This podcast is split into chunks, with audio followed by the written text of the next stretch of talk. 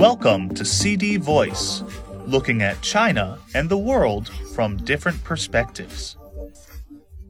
World China Singapore signed visa waiver agreement. China and Singapore on Thursday signed an agreement on mutual visa exemption in Beijing, which allows the holders of ordinary passports stays of up to 30 days. The agreement will take effect on February 9th, the Chinese New Year's Eve.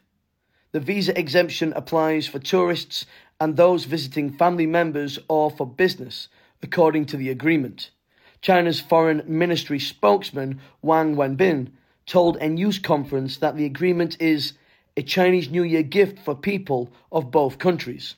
The agreement will surely further enhance people to people exchanges between China and Singapore and promote the progress of bilateral ties and cooperation in various fields, Wang said. Singapore has gained increasing popularity among Chinese tourists during the upcoming Chinese New Year holiday, according to Ctrip, a Chinese online travel agency. According to the agency's statistics, the bookings for people travelling from China to Singapore during the Spring Festival holiday have seen a 14 fold increase year on year by Wednesday. Malaysia and China granted visa free entry to each other's citizens in December.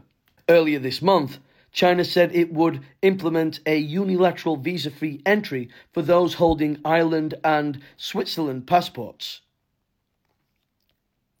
High level opening up. Wu Xi, head of the Department of Consular Affairs of China's Foreign Ministry, said China has shown its resolve to promote the high level opening up by adopting a series of measures to facilitate cross border travel. We welcome friends from countries across the world to come to China for travel, business, investment, and study, Wu said during an interview with China Media Group.